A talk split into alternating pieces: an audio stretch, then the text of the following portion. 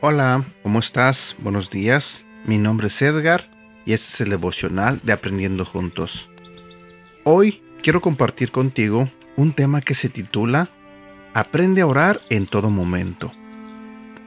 Si vamos a la Biblia, en el libro de Primera Tesalonicenses, capítulo 5, versículo 16 al 18 nos dice, Estén siempre alegres, oren sin cesar, den gracias a Dios en toda situación.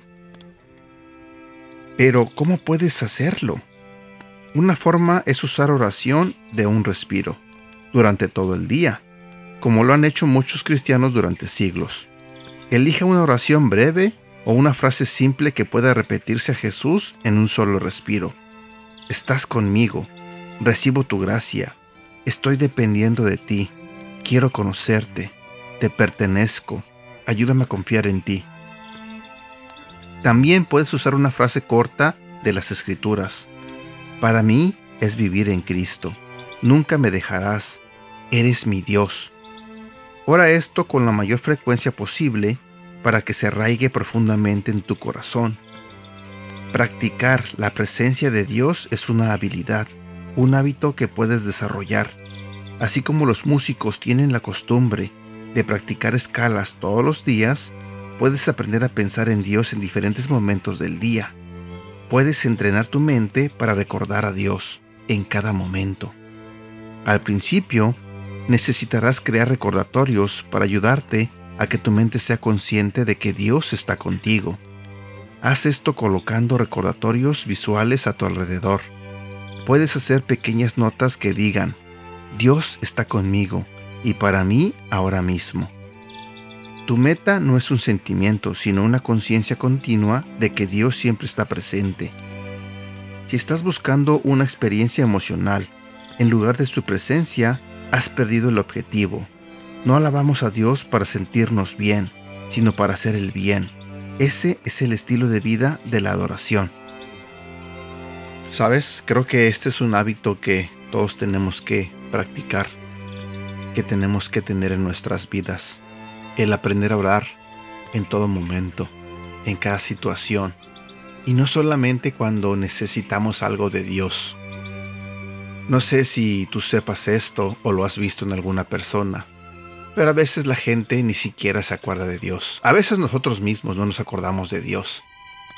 Pero cuando algo malo pasa, cuando vienen las tribulaciones a nuestras vidas, cuando tenemos algún problema, cuando tenemos un eh, problema de salud o algo malo les pasa a alguien que conocemos, entonces venimos y nos acordamos de Dios. Entonces ahí estamos orando y pidiéndole y pidiéndole y pidiéndole. Pero, ¿qué pasa cuando estamos bien? ¿Por qué no nos acordamos de Dios? ¿Por qué no le decimos gracias en cada mañana cuando nos levantamos?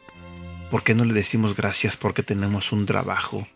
¿Por qué no le decimos gracias porque tenemos salud, porque seguimos vivos? ¿Por qué no lo tomamos en cuenta cuando hacemos algunos planes?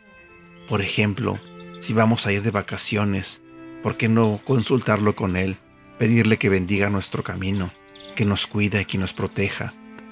¿Por qué no pensar en Él en todo momento? ¿Qué tan difícil es esto? ¿Por qué? ¿Por qué es tan difícil? Creo que la vida sería un poco más sencilla si tuviéramos esa comunicación constante con nuestro Padre, con nuestro Creador, donde tuviéramos esa relación Padre e Hijo, Padre e hija.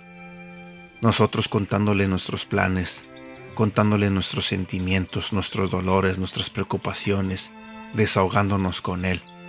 Eso sería bonito si lo hiciéramos todos los días. No usemos a Dios como el mago de la lámpara, solo para pedirle cosas. No, Dios quiere que tengamos una relación con Él, no solamente que estemos aquí pidiéndole cosas. Él quiere tener una relación con nosotros y nos está esperando. Él está ahí a tu lado, esperando a que vayas y le hables. y lo tomes en cuenta. Antes de irme, quiero hacerte una pregunta para que reflexiones un poco. De aquí en adelante, ¿tomarás en cuenta a Dios en cada momento? ¿O simplemente vivirás tu vida como siempre la has vivido? Bueno, por el momento me despido. Cuídate mucho. Espero que este devocional te haya gustado como me gustó a mí. Deseo todo corazón que Dios bendiga tu vida y la de tu familia. Hasta pronto.